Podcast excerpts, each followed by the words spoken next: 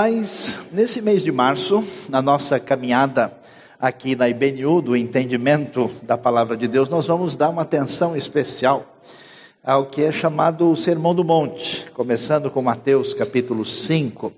E vamos pensar hoje num tema ah, tão ah, significativo que é felicidade conforme Jesus. Vocês sabem que felicidade, com certeza, é aquilo que movimenta a ação das pessoas. Ah, mesmo a gente que acha que não faz isso de maneira consciente. A maior parte das pessoas está sempre pensando em planejando de uma maneira como ter a sua vida de alguma forma melhor. E mesmo quem não está pensando, de qualquer maneira, tem mecanismos no seu pensamento, no seu coração, na sua estrutura psicológica, mais ou menos como a água que desce assim sobre um terreno, né? ah, quando a gente busca, vamos dizer, uma satisfação melhor com tudo que acontece na nossa vida. As pessoas aprenderam até a chamar isso de é, é preciso ter uma melhor qualidade de vida, né? ou seja, um jeito de, teoricamente, ser mais feliz. É interessante a gente ver, ah, porque Jesus, quando vai falar aqui nesse chamado Sermão do Monte, ele vai iniciar e vai falar sobre o que é chamado de bem-aventuranças, que pode ser devidamente traduzido por felicidades. E quando a gente é, pensa sobre isso, geralmente, até pela nossa maneira de conviver no cotidiano, pelo tipo de mentalidade à nossa volta, a gente acredita o seguinte: que se as circunstâncias à nossa volta puderem ser ah, objetivamente transformadas para o nosso benefício e satisfação, a gente vai ter uma vida mais feliz. Se eu tiver um carro melhor, uma casa melhor, um ambiente melhor, as férias melhores, a sobremesa melhor, alguns foram abençoados agora, né? Se a gente tiver uma série de elementos à volta, isso vai nos ajudar.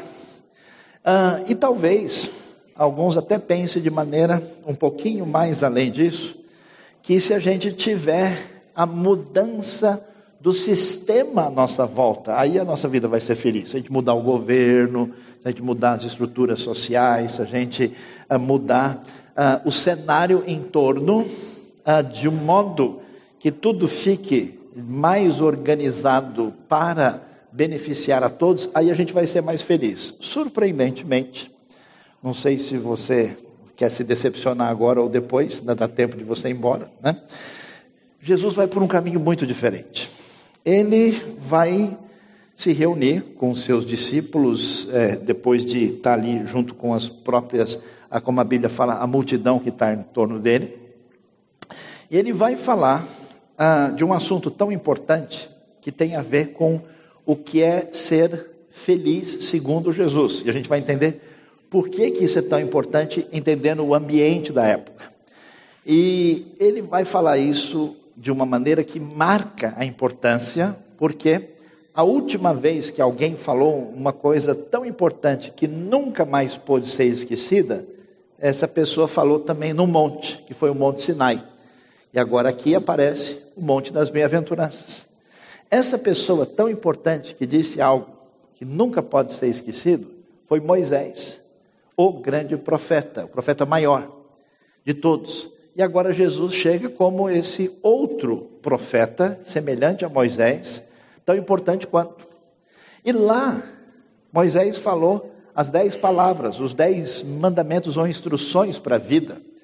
E Jesus vai, paralelo ao que ele faz, vai falar das oito bem-aventuranças. Esse negócio ficou tão forte, tão valioso, que as igrejas cristãs, especialmente a partir do quarto século, indo até o sexto e algumas se estendendo além disso, elas faziam todas as construções de igreja em forma de oito lados, octógono, só para lembrar das oito bem-aventuranças, para vocês verem só como isso teve um impacto tão significativo. E dá para entender o que está acontecendo porque Jesus uh, vai falar sobre o que significa a vinda do reino de Deus, e reino envolve a ideia de governo, de ordem, de colocar as coisas no devido lugar. E quando ele fala a respeito desse tema desse assunto. Ah, as expectativas são várias. O pessoal está de fato imaginando quando é que a nossa vida vai ser melhor. E a vida estava difícil nesses dias. O pessoal estava com uma série de problemas. Ah, o problema, primeiro, à sua volta, é que a vida economicamente estava ficando complicada. Porque havia o governo romano ali, quem representava esse governo era o famoso Herodes e a casa herodiana. E Herodes fez construções extraordinárias e magníficas nessa época. Pelo menos 11 construções gigantescas de custo altíssimo. Não sei se vocês já perceberam quem é que acaba pagando esse tipo de coisa. Pois é. Qualquer semelhança não é mera coincidência. O povo pagava isso e a vida foi se tornando muito complicada e está todo mundo vivendo uma vida difícil e insatisfeito com o que acontece à sua volta. Além disso, a gente vai perceber que o pessoal está insatisfeito com aquilo que pode, pelo menos, trazer um pouco de felicidade para a vida, que é a expectativa religiosa. Os líderes religiosos, por exemplo, que estavam em Jerusalém, estavam tão envolvidos no esquema de corrupção que envolvia o próprio templo, que o pessoal que estava em volta e via isso, eles estavam muito aborrecidos e já muitos deles descrentes do que acontecia naquele cenário. Muitos tinham abandonado a sua vida, tinham ido para o deserto, já não respeitavam mais aquilo que era o sistema oficial religioso.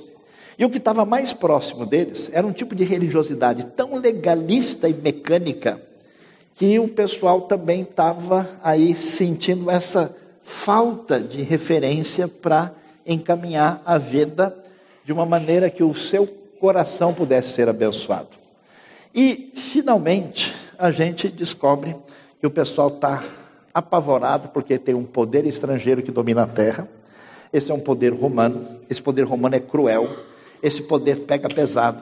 É, esse poder é, não, o pessoal não vê a hora de se ver livre desses romanos e quem sabe o rei que chegar, que apresentar a promessa do reino de Deus vai finalmente trazer felicidade. Então é nesse contexto, nesse ambiente que Jesus reúne e começa a dizer, pessoal, pessoal, quero falar para vocês sobre o que é bem-aventurado, que significa, num primeiro momento, bem-sucedido, e o que, que é a gente ter felicidade, que é o complemento da ideia, essa palavra Macarius, que traduz um termo hebraico chamado Ashrei, que é apresentado aqui, Jesus vai fazer uma coisa surpreendente. Ele vai dizer que o problema não está no bem-estar imediato à nossa volta, que a questão fundamental não está na grande mudança do sistema, que a felicidade que pode de fato organizar a vida de uma pessoa depende de mudanças que acontecem no cenário interno da vida das pessoas que a nossa fortaleza não está tanto fora, mas dentro de nós. E aí então Jesus começa a colocar aquilo que tem a ver com essa proposta do reino que começa a chegar. Que tipo de sintonia com Jesus que ele espera daqueles que vão se apresentar como seus discípulos e que tipo de vida é essa que deveria existir. E aí ele vai dizer para a gente o que nós encontramos a partir do versículo 1. Vamos dar uma olhada, uma lida no texto que é bastante valioso para a gente. Ele diz assim: Vendo as multidões, Jesus subiu ao monte e se assentou. Mateus 5, verso 1. Primeiro versículo de Mateus capítulo 5. Seus discípulos aproximaram-se dele. Ele começou a ensiná-los, dizendo: Bem-aventurados os pobres em espírito, pois deles é o reino dos céus. Bem-aventurados que choram, pois serão consolados. Bem-aventurados os humildes, pois eles receberão a terra por herança.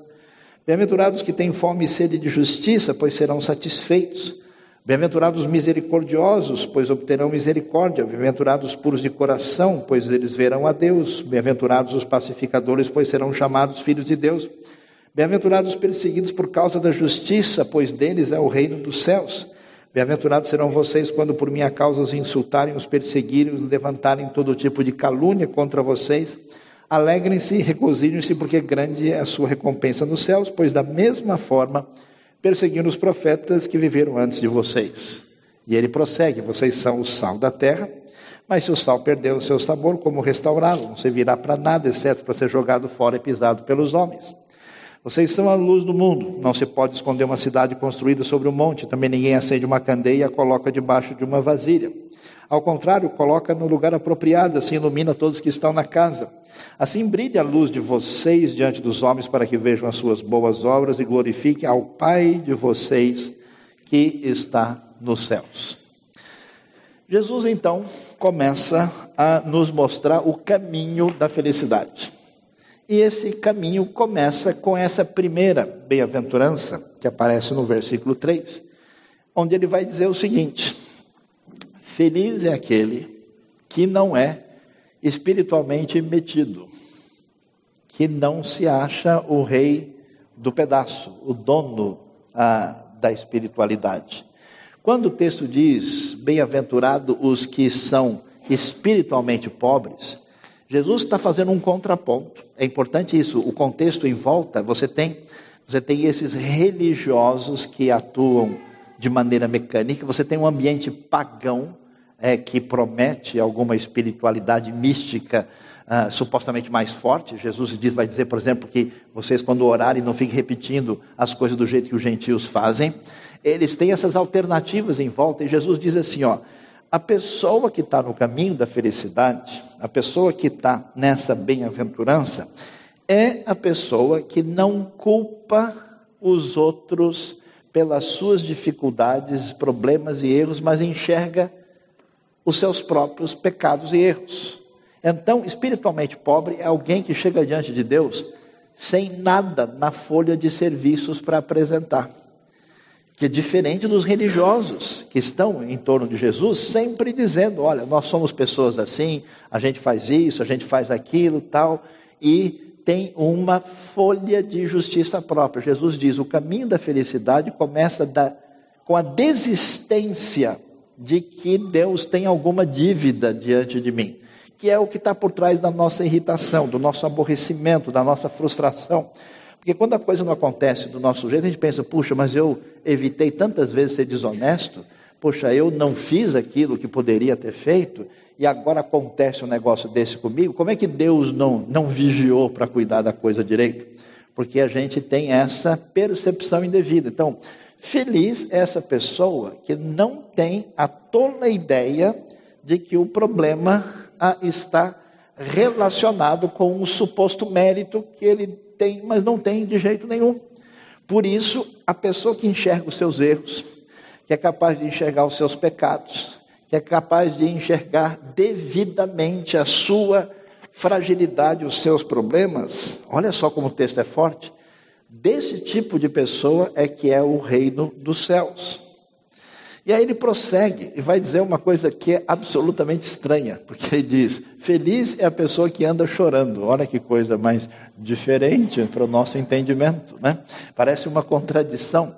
E de fato, isso tem a ver com o fato uh, de que feliz não é só a pessoa que percebe os seus problemas, que tirou a máscara e não chega diante de Deus com nenhuma expectativa de que ele tem muitos serviços apresentados e que Deus deve alguma satisfação para ele.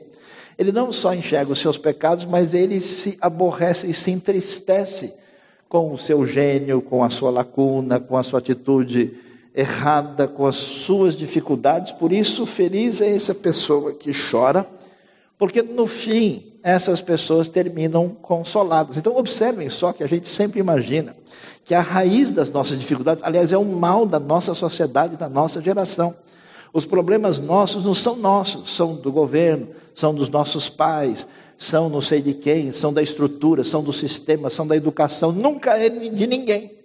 Nunca ninguém é responsável pelos, pelas confusões da sua própria vida. Sempre existe alguém que é o principal fator por trás das nossas dificuldades. Então cresce uma espécie de ressentimento meio que difuso, que é a raiz muitas vezes da nossa incapacidade de lidar com a própria vida. Jesus então diz: não faça isso, não pense que você é grande coisa, não caminhe nessa direção. Feliz mesmo é quem reconhece os seus erros e é capaz de ficar chateado com eles de maneira adequada. E ele prossegue, num mundo complicado, onde todo mundo sabe que o poder pertence a quem vence. e derruba os outros. Feliz e bem-aventurado é quem derruba o outro, é quem vence a batalha, é quem é o melhor guerreiro, é quem é dono do mundo, é quem tem o poder e o dinheiro. Mas Jesus vai dizer uma coisa muito estranha: feliz mesmo é quem é humilde, ou quem tem mansidão, quem não resolve as coisas dessa maneira a usar a força humana. Porque a gente pensa, né? O mundo é feito assim. Pode deixar que eu, eu, eu venço, eu resolvo. E a pessoa resolve, força o braço. Ele usa um dispositivo onde parece que ele tem vitória, mas eu já vi tantas pessoas, entre aspas, vencerem na vida, até se enriquecerem de maneira duvidosa, a terem, entre aspas, sucesso, e lá atrás do olhar da pessoa está o grande sinal de que isso não envolve felicidade nenhuma, porque a sua conquista lhe traz um peso que fica na sua vida. É interessante porque ele vai dizer que esses humildes vão receber aquilo pelo qual os poderosos lutam, que é pela terra. Eles vão ter a terra por herança. Essas pessoas que em sintonia com o rei, sintonia com o comportamento de Jesus, a maneira como Jesus age, eles não vencem a coisa pela força humana e pelo braço. Essas pessoas estão no caminho da verdadeira felicidade. Quando a gente pensa no caminho da felicidade, com certeza, a coisa que mais está por trás de como a gente se sente feliz e satisfeito tem a ver com os nossos desejos. O que é que realmente mexe com a gente? E eu fico surpreso, porque o nosso mundo está colecionando gente doida, que aprendeu até alegria e satisfação com as coisas mais inúteis desse mundo. Eu me lembro do sujeito que colecionava um monte de latinha, de tudo quanto é lugar do mundo. Cada latinha de, de refrigerante, de bebida, de tudo. E a pessoa assim fazer todo o esforço. Tudo bem, cada um pode ter né, a sua loucura particular, mas se torna assim complicado quando o sujeito, vamos dizer assim, faz de tudo para assim proteger a sua própria mania. O indivíduo acha que se ele for assistir uma corrida de carro no Japão, ou em Singapura, ou em Dubai, ou qualquer coisa assim, ele vai ser um pouco mais feliz, por isso ele faz isso. A motivação, o lugar daquilo na nossa vida, é que é a referência principal. Então a pergunta para a gente é: qual é de fato a sua fome e a sua sede? O que, que mexe com você? Você quer ter mais recursos? Pergunta é para quê? Você quer ter mais conhecimento, desenvolvimento, diploma? Você quer ter? O que que você quer e por que que você quer isso? É interessante que as pessoas no nosso mundo desejam tanto, estão sempre aborrecidas e parece que revoltados com a sombra. A sociedade das pessoas mais abençoadas, muitas vezes, é das pessoas mais insatisfeitas. Jesus diz que quando a gente deseja a coisa certa, quando a gente olha para esse mundo onde a justiça não está presente, onde a equidade, aquilo que representa a vontade do nosso Pai Celestial, que não está presente tantas vezes na nossa própria vida e não está presente no mundo à nossa volta, isso deveria intranquilizar a gente.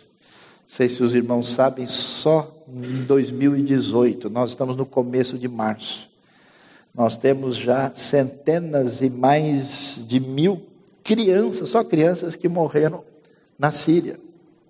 Os nossos recursos como cristãos são principalmente gastos para o nosso próprio benefício. A grande maioria dos, do que é usado na cristandade é usado principalmente para o benefício daqueles que fazem parte da comunidade e numa obra missionária um pouco duvidosa, onde a gente quase só trabalha no ambiente já dentro da cristandade. O grande mundo onde a injustiça é, corre solta, não tira o nosso sono, não mexe com a gente. A gente tem outras prioridades. Quando a pessoa entende a necessidade desse reino divino que traz justiça, isso é realidade para a sua vida, essa pessoa que tem fome e sede de justiça, interessante, porque o reino de Deus será vencedor. O reino de Deus chegará no ponto onde Deus deseja. Um dia eles serão satisfeitos. O que movimenta o seu coração? Por que você deseja isso? Por que você tem esse tipo de sonho? O texto prossegue e vai dizer: Bem-aventurados os misericordiosos, porque eles vão alcançar, vão obter misericórdia. Talvez a coisa mais esquisita que existe no ambiente religioso, religioso é a incapacidade de lidar com o erro das outras pessoas. Como é que, a semelhança do que acontecia nos dias de Jesus, a atitude da maioria dos ditos discípulos de Jesus não é terapêutica para recuperar alguém, é para bater mais pesado para pesar na ferida e dizer: está vendo como você está errado, como você é burro, ignorante, pecador e mau?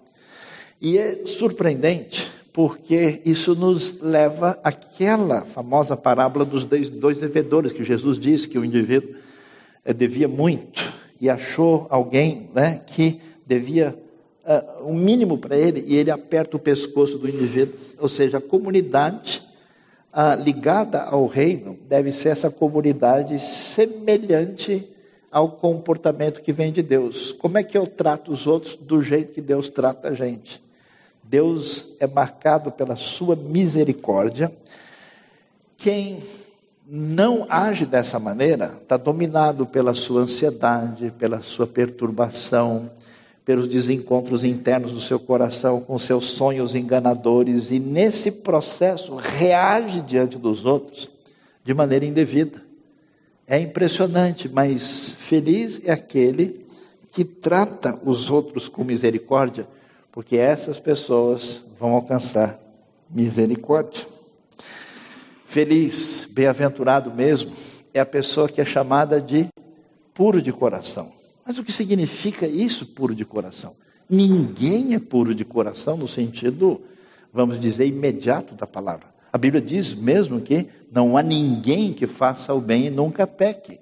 Não existe essa ideia de qualquer indivíduo no mundo ser puro de coração no sentido pleno da palavra. O sentido do termo aqui é outro.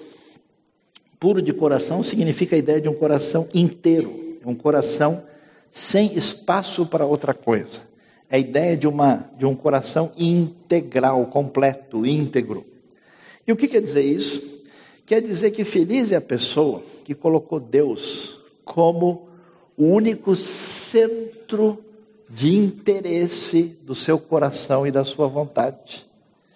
Porque boa parte dos nossos queridos não estão interessados em Deus, mesmo da comunidade da fé tão interessados naquilo que a gente pode ganhar se a gente ficar perto de Deus. Por exemplo, a pessoa quer estar perto de Deus porque ele sabe, ele já ouviu falar que quem segue os princípios bíblicos se dá bem na vida. Imagina só.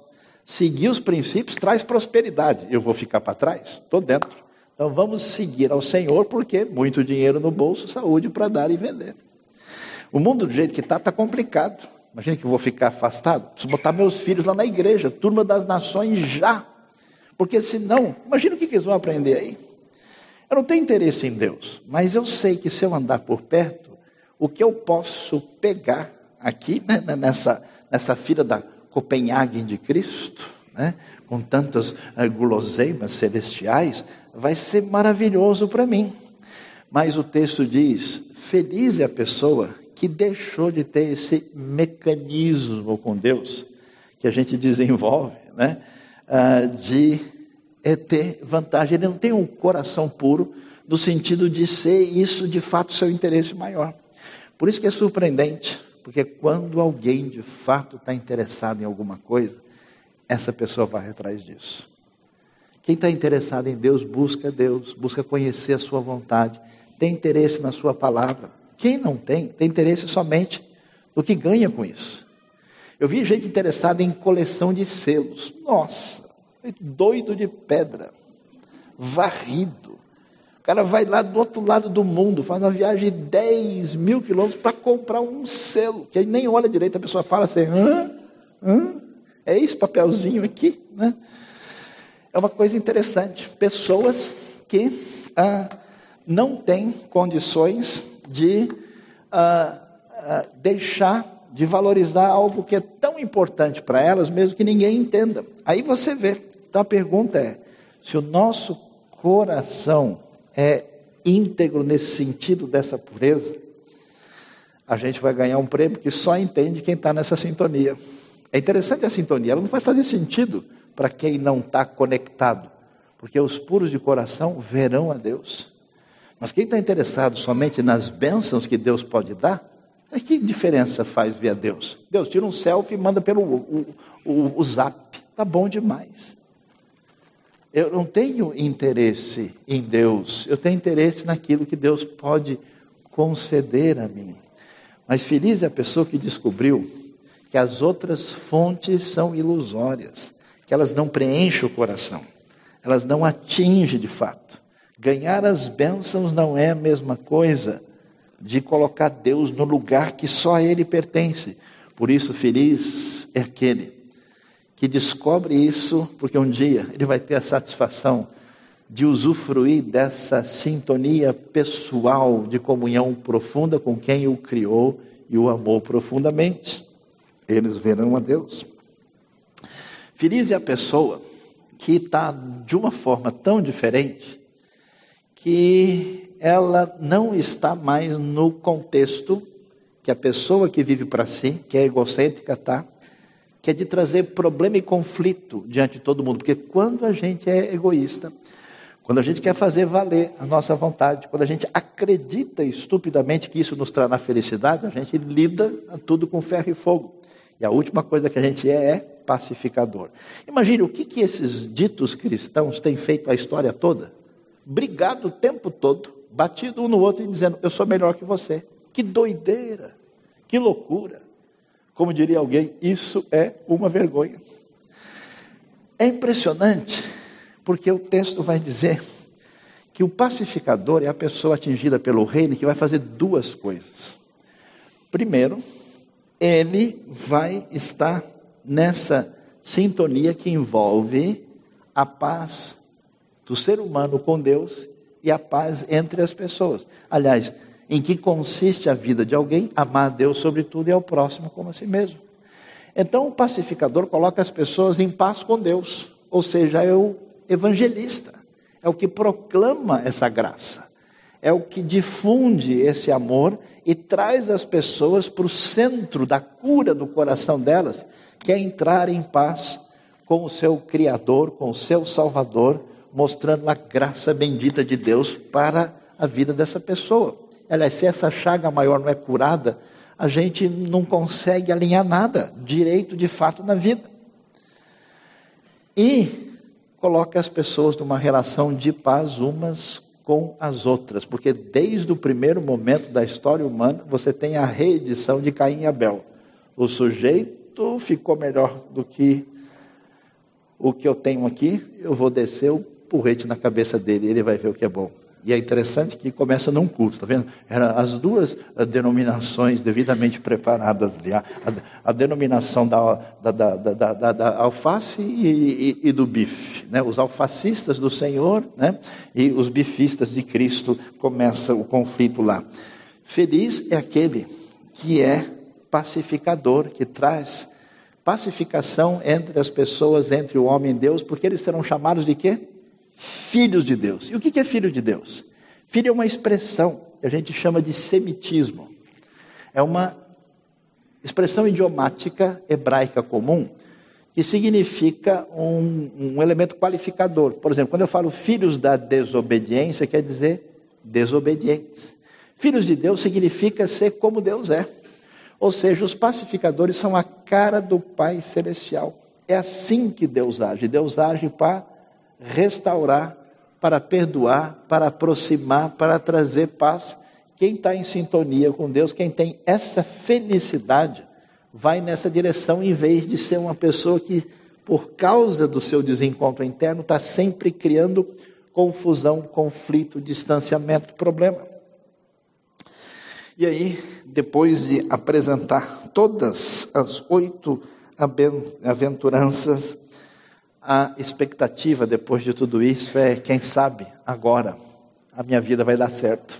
Agora vai ficar tudo no lugar, viveremos felizes para sempre, forever and ever, amém?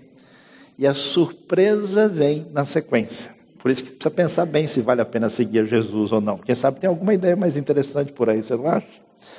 Jesus diz: Olha, felizes serão vocês, depois de alinhados com esse tipo de perspectiva, é, vocês perceberem que a maioria das pessoas não vão entender isso. Está todo mundo tão sobrecarregado no seu peso próprio, tão livres, tão afastados de usufruir dessa graça que muda a gente por dentro, tão insatisfeitos constantemente com a vida, porque não entendem o que significa o reino que começa dentro da gente, que o pessoal vai ficar revoltado com você, vai ficar aborrecido. Eu acho tão interessante essa atitude de incômodo que existe com a pessoa de Cristo e com a fé que a Bíblia apresenta. É impressionante. Eu estava vendo uma, é, é, é esses dias uma expressão artística da época do Império Romano.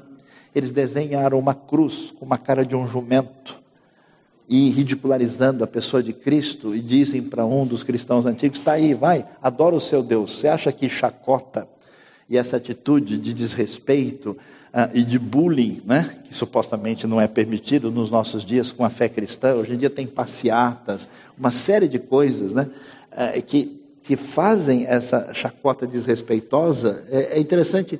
Por que, que o pessoal faz isso? Não é novidade, sempre foi assim. Então, quando a gente entra em sintonia com a felicidade, a gente vai enfrentar uma série de problemas difíceis. Bem-aventurados serão vocês quando forem perseguidos por causa da justiça.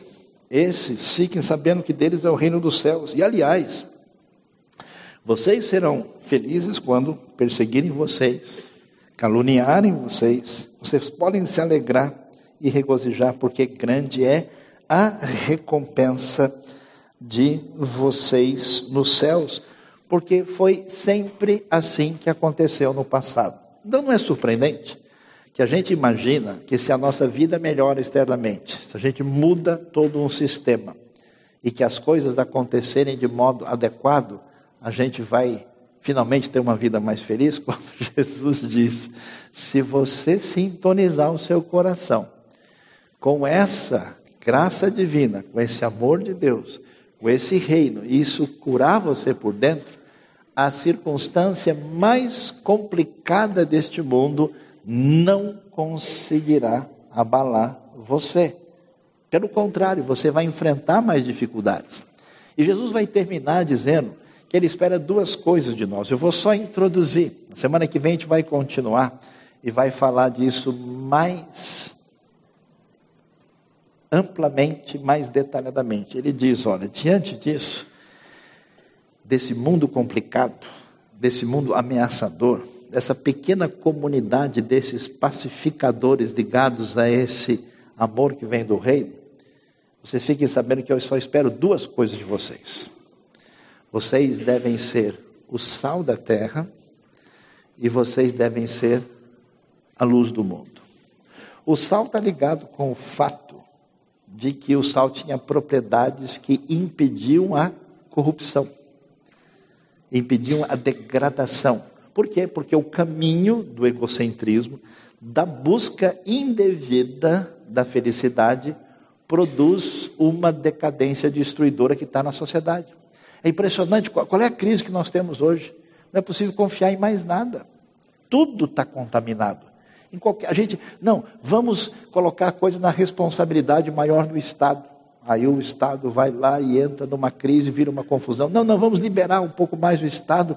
A coisa tem que funcionar na base uh, da propriedade privada, do esforço dos indivíduos. Aí as grandes corporações poderosas do mundo vão lá, entram e mudam a regra do jogo, fazem uma série de atitudes injustas e o mal está presente de novo com a mesma força. Quer dizer que se a mudança não for interna, não tem o que fazer, não existe caminho a seguir. Por isso é, saiba que está tudo apodrecendo. Você não pode apodrecer. Você não pode entrar no esquema. E por que, que a gente entra no esquema? Simples. A gente fala, sabe de uma coisa? Se eu entrar no esquema, eu vou ser mais feliz. Se eu for por esse caminho, eu não posso ser qual é, qual é a expressão que a gente usa quando você quer botar alguém dentro de um esquema indevido? Ah, não é possível que você vai ser bobo. Não é possível que você é tonto. Não é possível que você vai ficar aí chupando o dedo. Não, que isso? Deixa de ser tonto, vamos lá. Afinal de contas, é assim que é a vida. Então não entrem, não negociem, porque o sal precisa preservar o mundo para que a corrupção não seja completa enquanto o reino na sua plenitude não chega.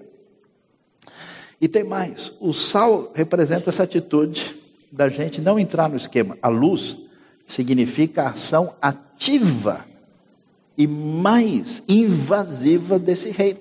A luz se espalha por toda parte. Ninguém pode esconder uma luz. A gente coloca ela no lugar mais elevado para iluminar a casa, coloca em cima de uma montanha.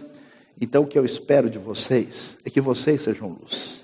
Isso que mexeu, esse reino poderoso, vai mudar a sua vida, porque eu espero que ninguém acredite que está aqui numa igreja hoje. Não há nenhuma igreja aqui porque isso aqui é só um espaço físico, a igreja é cada um de vocês. O reino tem a ver com a sua vida, com a sua pessoa. Um espaço físico pode ser qualquer coisa.